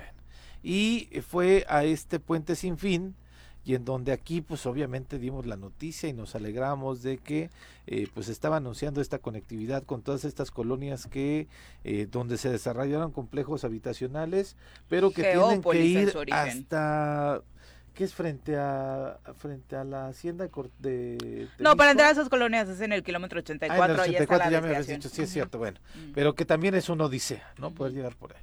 Y entonces llega el presidente, va al evento, a este puente sin fin, va el gobernador y dice, pues bueno, vamos a construir esta parte y es muy posible incluso que pues se conecte con el, el aeropuerto eh, de Sí, que es justo el mensaje que pone Juanjo a través de las redes sociales sobre todo esto que hemos estado platicando en el día. Creo que no le alcanzó el tiempo hace ratito, pero dice, deberían platicar que el colmo es que hasta el director del aeropuerto renunció porque el gobierno de Cuauhtémoc Blanco no quiere invertir nada en él.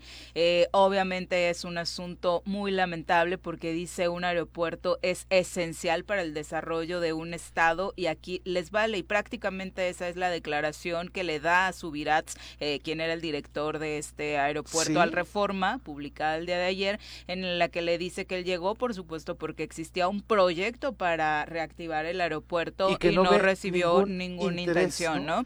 Y no hay el todavía comunicado del gobierno del estado en ese sentido. Negando esa, esa postura, ¿no? Entonces, ah, es una carta que dirige él a la industria aeronáutica y aeropuertaria y eh, menciona, recibí el aeropuerto en condiciones operativas y sobre todo administrativas críticas, producto de un lado, por un lado, perdón, de la irresponsabilidad y desapego de mi antecesor.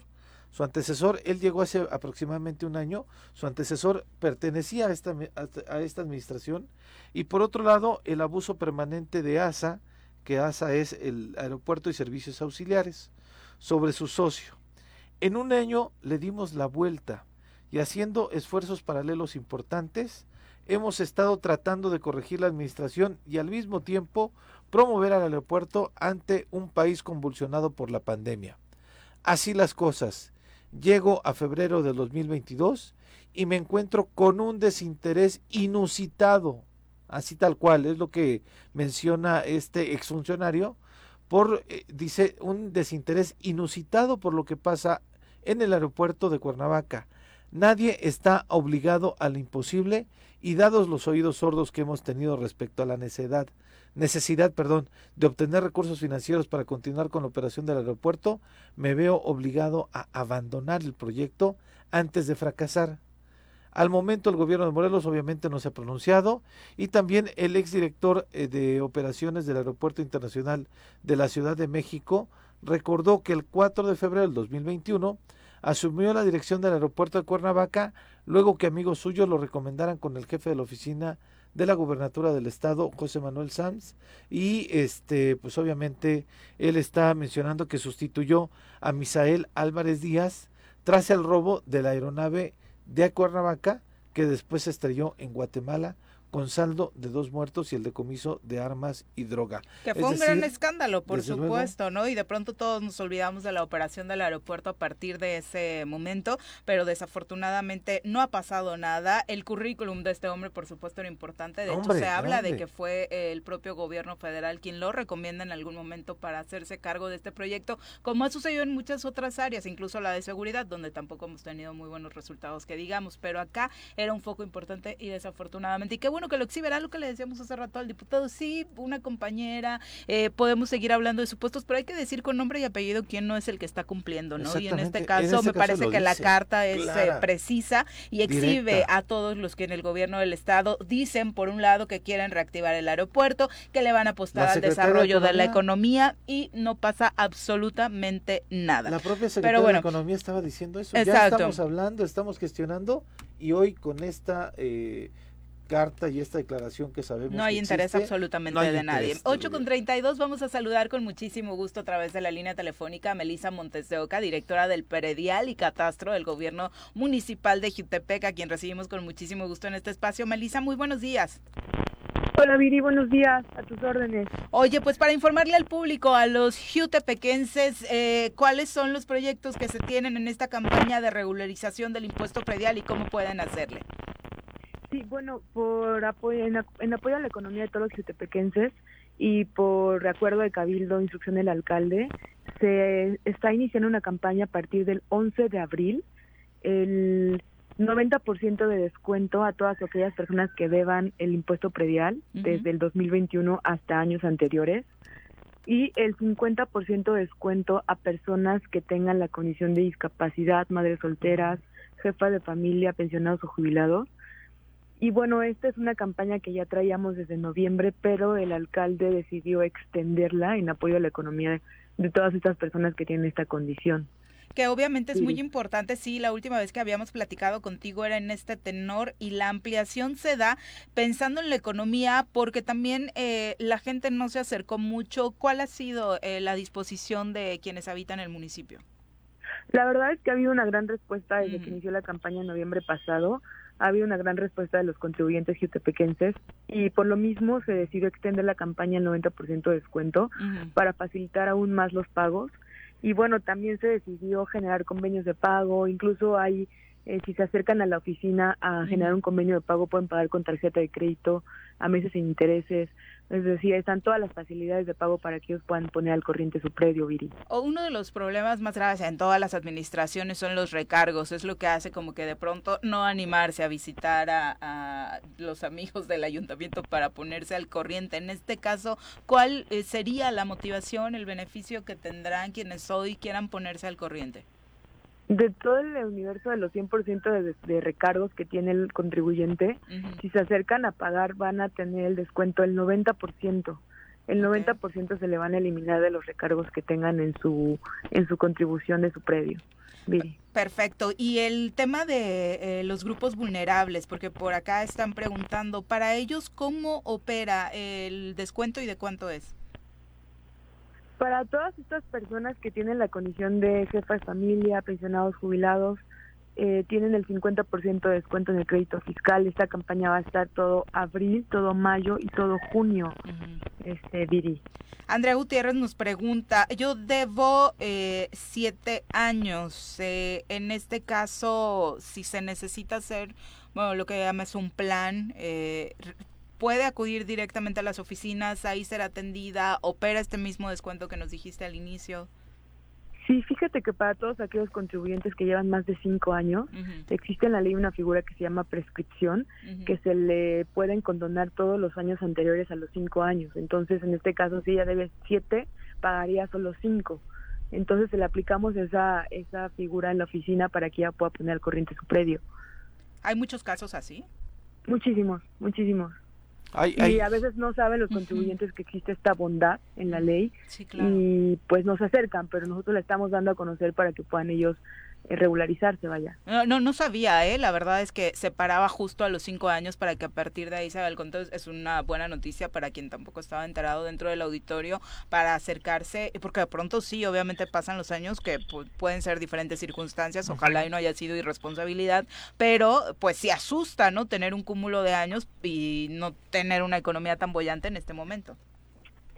Así es, por eso les estamos dando todo un abanico de posibilidades para que puedan eh, poner al corriente el predio y pues comentarles que también todas las contribuciones que ellos hagan van a la, al buen ejercicio de la administración pública municipal, ¿no? Justamente, Meli, eh, si puedes repetirle para el auditorio de nueva cuenta, ¿cuál es esta campaña de descuentos con los recargos que se tienen? ¿Hasta dónde, hasta cuándo termina? ¿Y en qué lugares es donde la gente se puede acercar? Claro que sí, Pepe. Tenemos la campaña de regularización del impuesto predial. En primer lugar, el 90% de descuento en recargos a todas las personas que están en esta condición de adeudo. Dos, a todas las personas que quieran pagar el 2022 tienen el 50% de descuento sobre el crédito fiscal, que sean pensionados, jubilados o madres solteras. Y bueno, el convenio de pago para que puedan pasar a pagar en Plaza Cedros, ahí es donde celebramos los convenios de pago, y pueden pasar a cualquiera de nuestros tres puntos de pago, que es en CIVAC, enfrente de la fuente, en Walmart de 10 a 6 y en la oficina de Plaza Cedros de 8 de la mañana a 4 de la tarde, de lunes a viernes, Pepe. Bueno, pues la gente ahí está. Anímense, este, ahí en Plaza Cedros está rico, se echan su cafecito, desayunan en lo que van a pagar el predial. La verdad es que hay muy, muy buenas opciones. ¿no? de descuento en los recargos. La verdad me parece que es un esfuerzo extraordinario el que está haciendo el ayuntamiento para que la gente se pueda este, regularizar, Meli. Muchas gracias, Melissa, por la comunicación. gracias a ustedes y los esperamos a todos con las, con las puertas abiertas. Muchas gracias. Muchas gracias. Esto en Jutepec. Sin duda, anímese a regularizarse porque parece que pasan y pasan los años y no sucede nada. Sin embargo, eh, el tema del predial siempre es un asunto muy engorroso para muchas familias y ojalá se puedan poner al corriente en todos los municipios, por supuesto. Son las 8.38, regresamos. Mira, un abrazo para ti. Dices vergonzoso lo que pasa en el Poder Legislativo, pero más vergonzoso que el pleito sea por la SAF. La división de los grupos no abona ni a la democracia, ni al bienestar de los habitantes en Morelos y mucho menos a la prosperidad del Estado. Las necesidades de nuevas leyes y reformas es lo que debería ocuparlos. Sin duda, Miri, un abrazo, feliz jueves. Vámonos ahora hasta Temisco. Ya nos acompaña a través de la línea telefónica el arquitecto Porfirio Guerrero, director general del Sistema de Conservación de Agua Potable y Saneamiento de Agua de Temisco, a quien recibimos con muchísimo gusto en este espacio. Arquitecto, ¿cómo te va? Muy buenos días. Hola Viri, muy buenos días, muchas gracias, un gusto saludarlos. Igualmente, paisano. Oye, eh, arquitecto, cuéntanos cómo está operando en esta administración. Primero, danos un panorama eh, el sistema de, agua de Temisco.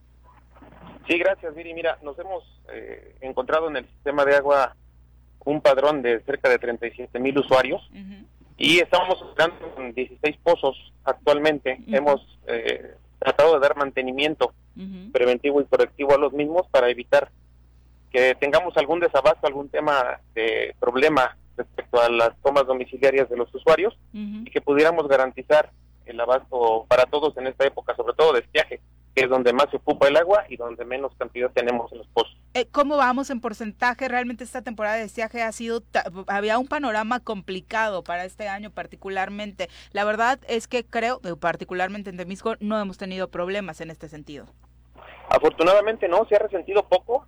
Eh, necesariamente la gente a veces nos han llegado reportes que ocupa el agua para consumo humano, el agua potable, para otros fines, y esto ha afectado necesariamente la, la cantidad de líquido que reciben los vecinos o los demás vecinos, pero eh, afortunadamente hemos tenido muy buen resultado con los trabajos preventivos y eh, estamos trabajando en ello para que no nos pase lo que ha sucedido en algunos otros años.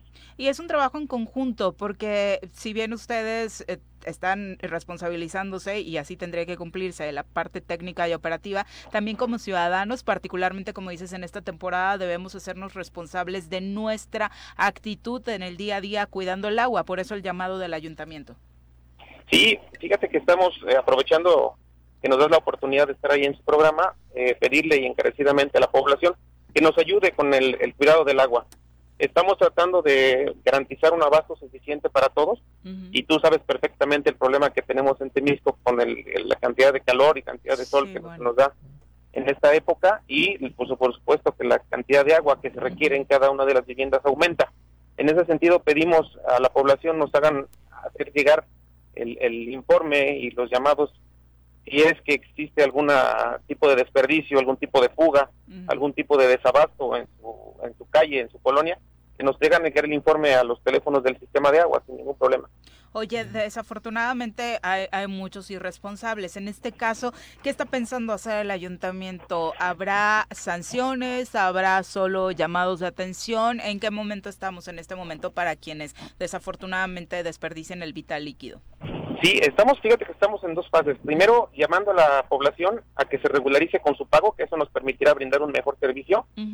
Eh, y por otro lado, eh, estamos implementando ahora para la Semana Santa y estamos atentos también para revisar el desperdicio de agua. Si detectamos algún tema de desperdicio de agua o intencionalmente, pues sí son acreedores a una multa tal cual la normatividad exige, ¿no? De hasta dos mil pesos la primera vez y si son reincidentes se puede duplicar este término. Entonces pedimos encarecidamente a la sociedad eh, que nos ayuden a, cuidar el vital líquido.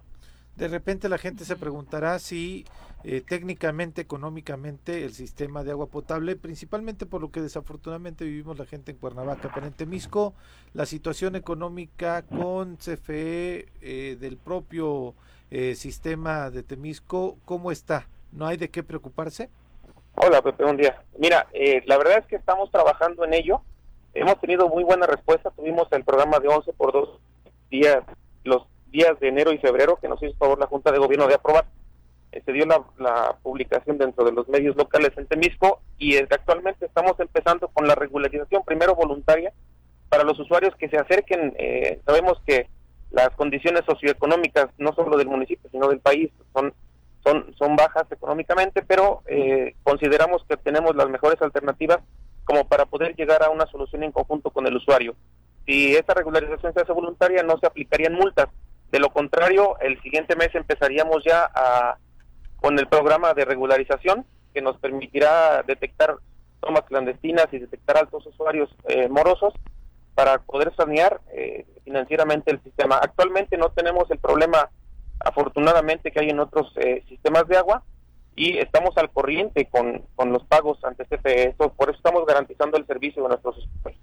Entonces nada más es el llamado para que la gente, ustedes como autoridad van a hacer su chamba y que la gente colabore pagando puntualmente y además que este colabore en el cuidado del agua en este tiempo que va a ser un tiempo con bastante calor y en donde se complica de pronto el suministro del agua en las casas.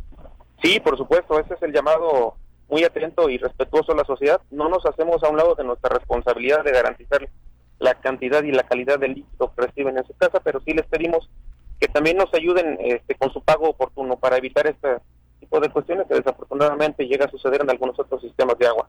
Para esto hemos también, perdón, acondicionado también algunas cajas foráneas en, colonias eh, de las periferias del, del, centro de Temisco, como Alta Palmira, en Colinas de Altar, los sábados y domingos, y por supuesto las, las eh, oficinas que tenemos sobre Avenida Emiliano Zapata. Sí, que a mí esas son las que me quedan súper cerca y por eso nunca me retraso en el pago del agua, pero eh, cuéntanos un poquito todas las opciones que tiene la, la ciudadanía para ponerse al corriente. Sí, gracias, Viri, nos consta eh, que eres, eh, que eres atenta este pago. este, fíjate que tenemos actualmente, la Junta de Gobierno nos ha pedido mucho el sentido social con la población. Entonces, eh, nos hemos dado la tarea de atender a la gente de tal forma que pudiéramos estar garantizando algún plan de pagos a meses eh, sin intereses con ellos, con altos usuarios, eh, con los consumidores y hasta tres meses sin intereses que les da directamente el sistema mediante firma de convenio y o algún tipo de descuento de hasta el 100% en gastos de recargos y gastos de cobranza.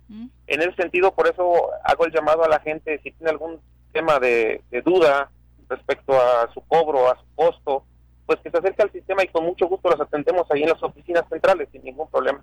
Perfecto, pues muchas gracias por la comunicación, Porfirio. Muy al contrario, días. es un gusto, Pepe, hasta luego. hasta luego.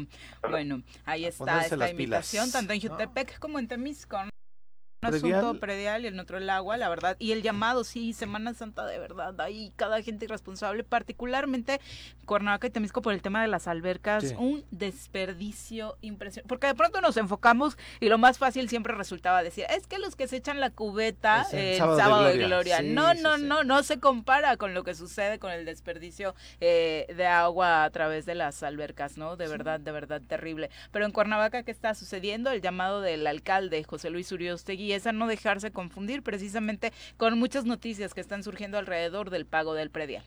Al Cabildo, las tablas de valores catastrales y si el Cabildo lo aprueba, entonces lo remitiremos al Congreso del Estado. Cuando el Congreso lo apruebe y se publique en el periódico oficial, ya podrá decirse que a partir del primero de enero del 23 iniciarán los nuevos valores no en este año. Hay desinformación y hay gente que aprovecha este caos para incitar a otros a no cumplir sus obligaciones. ¿Qué llamada entonces esa? Bueno, ahí, ahí está el alcalde José Luis Uriostegui, porque hay mucha desinformación en torno a que ya habían eh, subido los costos del predial, que ya se tenía que pagar muchísimo más. Recuerden todo esto que pasó con las leyes de ingresos, al final sería, si es que se da un incremento hasta 2023, para que no se los vayan a chamaquear, por favor. Sí, para que no les digan, como decía José Luis, que no vayan a pagar y nos quieren cobrar más, o los otros vivos que dicen yo te pago tu predial y te genero un descuento cuando realmente no ha subido absolutamente nada. Que eso siempre tienen pretextos para que les toque a ellos. El año pasado era, ya se va Lobito, se lo va a llevar, no le pagues. Ahora es José Luis Uriostegui, ya le subió un montón, no le pagues. o sea, por Dios, es, es increíble. Pero bueno, son las 8.50, vamos ahora a los deportes. Las pelotas, las pelotas, las pelotas juega usted. No hay deporte en este mundo donde no las use usted. Las pelotas, las pelotas, las que sueña para usted. Son las de Ninelli, Niurka, Maradona y Pele. Las pelotas, las pelotas, las pelotas, sabe usted. Son las mismas en Bilbao. En Temisco, en donde esté. Buenos días, Viri. Saludos también para Pepe, para todo el auditorio. Todo muy bien. Qué bueno, Bruno. Oye, cuéntanos, semana de Champions muy, muy intensa, particularmente a mí no deja de sorprenderme. Yo le voy al Chelsea en, en, Inglaterra, pero la verdad es que lo de Benzema ayer, más que merecido para reivindicarlo, mucho que le habían pegado, ¿no? Cuando decían que era prácticamente inservible después de que se había ido Cristiano. Sí, un Benzema que ahora está tomando ese rol protagonista en el Real Madrid, siendo uno de los futbolistas que eh, ha sido, bueno, es de los más importantes para el Real Madrid, creo que el más importante hoy en día, marcando un hat-trick ante nada más y nada menos que ante el campeón de, Europa, ante el Chelsea, eh, eh, jugaron en Londres y sí, una, una victoria que nos sorprende del Real Madrid con un Chelsea que pues pitaba como favorito para llevarse una buena ventaja al Santiago Bernabéu termina cayendo. Un Chelsea que también le ha sufrido mucho, sus futbolistas han sufrido mucho desde el problema que han tenido con, con su dueño, creo que les ha pegado en el vestidor. Y bueno, el Real Madrid que cumple el día de ayer en su torneo favorito sacando una buena ventaja. Qué bueno que tocas ese punto, eh, Bruno, porque particularmente vemos la guerra como un evento que solo está transcurriendo en el territorio ucraniano y dejamos de ver otros temas que por supuesto son menores respecto a la pérdida de vidas, pero el dueño del Chelsea es ruso. Prácticamente se le expulsó de, de, Inglaterra, de Reino Unido. Prácticamente se dice ha perdido su fortuna. Eh, el Chelsea obviamente va a pagar las consecuencias después de haber disfrutado las mieles de sus millones, ¿no? Sí, precisamente todo lo, recaudado el día de ayer eh, en el partido, pues va directamente para la UEFA, todo, todo, lo de las entradas, todo lo de lo que se consume, lo que se vende en el, dentro del estadio, pues va directamente para la UEFA, el dueño no va a percibir nada y sin duda que es algo que pues ha mermado al plantel, también al cuerpo técnico y ha sido complicado estos momentos de que están viviendo en el Chelsea. El, el fin de semana pasado también perdió en casa 4-1, fue goleado ante un equipo de media tabla y ahora pues vuelve a perder contra Real Madrid de manera sorpresiva. Además, pues se nota se nota la falta de confianza Viri entre algunos de los futbolistas porque hubo fallas garrafales, hubo un cabezazo de Lukaku donde estaba solo que bueno, esta Lukaku antes la metía y ahora y que de hecho pues, él, él mismo ya ha dicho que se quiere regresar a Italia, ¿no? Sí, porque nunca tuvo una buena relación con, con el con el entrenador, con Thomas Tuchel pero bueno, ese tipo de, jugadas para un goleador eh, como Romero Lukaku, pues tendría que haber terminado en el, en el fondo de las redes y también por ahí un par de un par de jugadas más muy pues el error del portero, ¿no? Otra vez Benzema saliendo a presionar a los porteros, le sirvió con Donnarumma, le vuelve a salir ahora con con Edor Mendy y pues ese es el acierto total de Karim Benzema que bueno, hace su hack trick, se lleva el balón a casa y el Real Madrid pues parece tener ya un pie en las semifinales, al igual que creo que también el Liverpool, que es otro de los equipos que también sacó una buena renta. sin lugar a dudas. ¿Villarreal la sorpresa? Sí, por supuesto que Villarreal la sorpresa, además no sé si, no sé si le vaya a alcanzar para la para la vuelta, porque creo que el día de ayer se es cortita, ¿no? Creo que el día de ayer se queda corto porque se pudo haber llevado al menos otro gol de ventaja, falló muchísimo el Villarreal, haciendo sufrir al Bayern Múnich. ¿eh? El, día de ayer el Villarreal fue mejor que el, que el Bayern, también hubo un ratito donde el Bayern eh, lo supo atacar, supo también sabe sufrir el equipo de Emery y pues ahora la vuelta será bravísima en, en Alemania donde el Bayern pues buscará la remontada que solamente es de un gol. Sí, la verdad no se ve complicado para esa potencia que es que es el Bayern, ¿no? Y lo del Manchester City que también eh, frente al Atlético de Madrid, bueno, ya sabemos que el cholismo eh, se echa atrás eh, en cada juego y desafortunadamente en esta ocasión pues no le funcionó. Sí, casi le sale un juego perfecto a cómo lo plantea el Cholo. gana el City 1-0 por por la mínima, donde no tiró ni una sola vez al arco, 15 disparos por parte de, los ciudadanos, cero por parte del Atlético de Madrid. Eh, criticaban mucho el sistema de, Cholo Simeone, eh, Kevin De Bruyne, que dice que nunca había visto un equipo tan defensivo, y al igual Guardiola, que es... No ha visto partidos de Juan Reynoso. Bueno, pero no, lo, lo del Cholo, lo del Cholo el, el martes prácticamente fueron dos líneas de cinco. Yo nunca había visto un equipo el que jugara a no ganar, ¿eh? Y parece que eso no jugó. Jugó a no perder, pero tampoco jugó a ganar. Sí, desafortunadamente para el Cholo no le salió casi, como dices. Y finalmente, ¿qué nos deja la Champions local, Bruno? Sí, bueno, la, la, Champions local, donde pues ayer gana Seattle 3 a 1 ante Nueva York. Jugaron en la Bahía de Seattle y el Pumas que gana 2 a 1 contra el Cruz Azul, que al final pues los cambios son los que le dan ese acercamiento en el marcador a Cruz Azul con un gol de Cristian Tabó, con un par de jugadas muy buenas por parte de, de Dinero, con mucha fortuna, sobre todo el primer gol, y el segundo creo que, bueno, es reprobable lo de Pablo Aguilar que estuvo cayendo durante todo el primer tiempo, sale a calentar. No sé qué taco se puso Pablito, ¿verdad? Sí, bueno, pero sale a calentar, es, es, es, es un error de, por parte de Pablo Aguilar que le sale caro y termina facturando en el marcador ese cabezazo de dinero donde se resbala. Creo que si hubiera cortado el centro, no hubiera pasado. Bueno, entre él y jurado, ¿no? Y jurado muy nervioso, jurado muy nervioso que, que también por ahí en una en una jugada eh, sale mal, eh, se ve fal se ve con mucha falta de confianza, ya está regresando Corona, pero qué mal que no que no haya aprovechado Jurado porque pues ha tenido ya ya algunos partidos desde la lesión de Corona y no se ha notado tan seguro. Desafortunadamente, Bruno. Eh, ya, de hecho, ya están a la venta los boletos para el próximo martes, la vuelta en el Estadio Azteca, al parecer, como dices, ya con Corona en la portería. Hay que ir. Que seguramente va a ser un entrador, diría, se espera que sea un lleno en la cancha del Estadio. No he visto los boletos, estaba interesados por cuestiones amorosas en el Cruz Azul contra Chivas, y qué bárbara la manchadez que puso Cruz Azul con el costo de los boletos, ¿eh? O sea, entiendo que no quieren que vayamos por cuestiones de seguridad, pero búsquense otro pretexto. Sí, bueno, como los boletos de la selección que también estaban muy caros. Ahora, otra vez, pues los de Cruz Azul, bueno, por los de Cruz Azul subiendo los boletos en un torneo que, pues creo que va a ser un buen partido, pero pues tampoco para que suban los boletos tanto, siendo una semifinal. Creo que creo que será un, buen partido. El, Cruz Azul con ese gol que le da mucha vida para la vuelta y Pumas que se pudo haber llevado una ventaja de dos goles al final. Ya, ya no nos da tiempo, pero la verdad parecía, si veía solo la escena final, parecía que el que había ganado era Cruz Azul y los eh, que habían perdido era Pumas, incluso por la pelea que se da al final, ¿no? Los más enojados eran los de Universidad.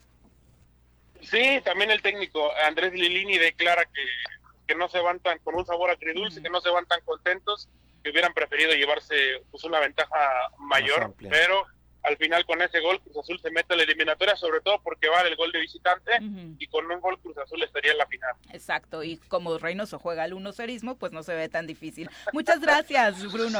Gracias, Viri, Pepe, saludos a todos los días. Buenos días.